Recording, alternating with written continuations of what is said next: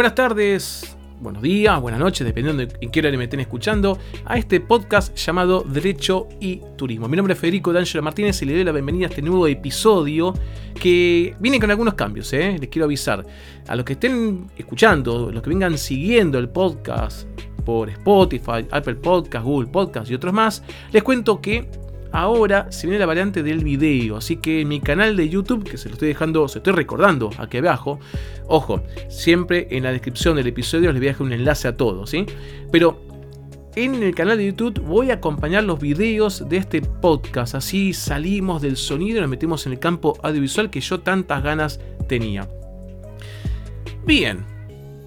Y eh, por favor, no se olviden de seguirme en redes, que es una linda manera de apoyarme en esta eh, locura, como dicen algunos amigos, y en esta buena idea, como dicen otros, se los dejo a su criterio, pero sí en este afán mío de compartir mucha información legal, información legal que no puede reemplazar el asesoramiento legal de un abogado o una abogada, atención acá, pero que por lo menos estimo yo que los podría ayudar a comprender mejor el contexto legal de las situaciones que tenemos con algún prestador o con algún evento o lo que fuera. Así que una linda manera de apoyarme es siguiéndome en redes, ahí se los voy a estar agradeciendo y muchísimo. Bueno, como decía, en este episodio vamos a tratar un tema que muchos de ustedes habrán visto o habrán leído, que España cambió algunas reglas, Francia cambió algunas reglas, Reino Unido aparentemente va a flexibilizar algo más, eh, Europa hizo unas comunicaciones, bueno, sobre todo esto, más que nada España y Europa, en mi blog, acá se lo estoy recordando, hice unas publicaciones, los invito a leerlos, que ahí tienen mucha info, muchos enlaces. Espero que les guste, espero que les sirva. Pero en relación a eso, lo que yo pensaba es, eh, ¿qué, ¿qué, pasará por la cabeza del viajero que quizás afronte la situación de, yo, yo cuando saqué el pasaje podía volar y ahora no?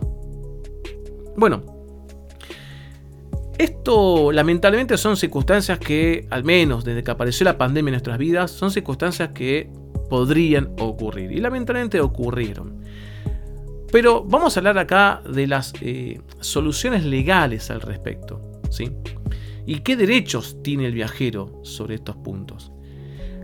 Para responder esto tenemos que elegir dos caminos que no son, digamos, simultáneos. O es uno o es otro, que en realidad elegir es una forma simpática de decirlo, porque elegir es una manera de, aclarar que será, de acuerdo a nuestro contexto, será uno u otro camino. Y ese contexto va a estar dado por los términos y condiciones. Si hay términos y condiciones que previeron esta circunstancia, paréntesis, que los países cambien las reglas de ingreso y ahora el viajero no pueda ingresar a ese estado, vamos a tomar ejemplo acá, España. ¿Qué sucede? Entonces, cuando hay términos y condiciones, bueno, la solución está dada ahí. Para bien o para mal, va a estar dada ahí. ¿Sí?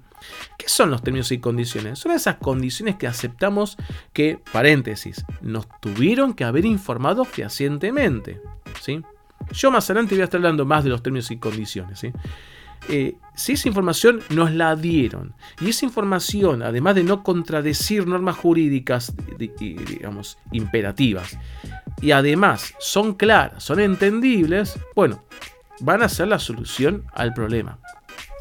A mí me gusta explicarlo de esta manera. Los términos y condiciones son como las reglas de un juego. Todos en casa habrán jugado en algún momento un juego con amigos, familiares, etc. Esos juegos de mesa. Y quizás en algún momento pasó algo que llamó la atención de otros contrincantes. Que vale, que no vale, que está bien, que está mal. Bueno, ¿qué es lo que se hacía? Se iba a la caja, se iba al manual, se revisaba y se proponía una solución no inventada, sino una solución que ya estaba detallada en esos, en detalles, en eh, esas cláusulas, en esas reglas, ya estaba narrada ahí y se aplicaba el evento en circunstancia. Bueno, los términos y condiciones es eso. Pasa un problema, pasa una circunstancia, pasa un evento, se soluciona de acuerdo a lo que se previó. Pero ojo, tiene que estar previsto esta situación. Si los términos hablaban de situaciones de qué pasa si el viajero se contagia de COVID en el destino o antes de viajar, eso no es lo mismo a el país cambió las reglas y antes podía viajar y ahora no. Ojo ahí. Así que la solución será, si hay términos y condiciones y los términos y condiciones cumplen con la, la legalidad que yo contaba hace un ratito, se aplicará esa solución. Bueno, ¿Qué pasa si no hay términos y condiciones? Y acá la solución va a venir de la mano del Código Civil y Comercial que regula muchos aspectos, pero también la parte general de los contratos. Y acá la solución tiene que estar enmarcada en lo que los abogados llamamos la buena fe. Y tomar la decisión que menor afecte a ambas partes. Es decir, la solución que se tiene que proponer es una solución que lastime menos, que jorobe menos, que moleste menos a los dos, al viajero y al prestador. ¿sí? Y acá yo me animo a decir que las soluciones son dos. O se reprograma para más adelante, o se devuelve el dinero. Siempre que esté a favor de la reprogramación, salvo que haya una circunstancia fundada por el viajero o por el prestador, hay que estar a favor de la reprogramación. Y acá viene la gran pregunta que muchos me han hecho a lo largo de estos meses en distintos casos. ¿Está bien o está mal que me cobren un extra? Bueno, yo opino que no está ni bien ni mal, es decir, no está prohibido. Ya podemos arrancar que no está mal. Pero el viajero tampoco está obligado a aceptarlo. Es decir, el prestador podrá proponer, bueno, mira, viajas para más adelante y yo te cobro el diferencial de ese momento. El viajero puede decir que sí acepta o puede decir que no, porque capaz que le parece un despropósito. Si la respuesta no, si no hay acuerdo, de alguna manera, la, respuesta obvia del Código Civil va a ser, bueno, devolución por imposibilidad de incumplimiento. Y acá hay que devolver sin retenciones.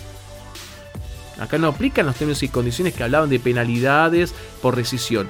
Rescisión es por voluntad de uno o de otro. Esta fue una circunstancia exenta, futura e imprevisible. ¿Sí? Recuerden que estoy en el camino de no había regulación en los términos y condiciones de esta circunstancia actual. ¿sí? Así que yo propongo de a ambas partes a relajar un poco esas tensiones y ver qué es lo que mejor se puede hacer para reprogramar que le convenza al viajero y que tampoco afecte a los prestadores, sabiendo de que la respuesta por default va a ser la devolución del dinero. Bueno, gente, esa era la idea que yo quería comunicar en este episodio. Van a ser episodios un poco más cortitos seguramente, salvo que tengamos invitados y demás. Pero el tema era ese, así que tanto a los viajeros y los prestadores los invito a ver de qué manera pueden solucionar estos inconvenientes sin tener que recurrir a problemas legales, que dilaten en tiempo, que a los prestadores les va a insumir en un momento eh, la obligación de afrontar costos judiciales.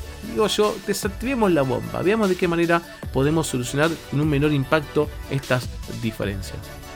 Bueno, hasta acá hemos llegado, este ha sido el episodio. Los invito, como dije antes, a seguirme en redes sociales. Es una linda manera de apoyarme en estas cosas, en estas locuras que llevo adelante con este blog, con este podcast y con lo que voy publicando en redes sociales. Me van a encontrar no solamente en el blog y en el podcast, me van a encontrar en Instagram, en Twitter, en YouTube, en Facebook y próximamente, atención, en TikTok. Sí, señores, no, no voy a hacer videos así haciéndome el payaso.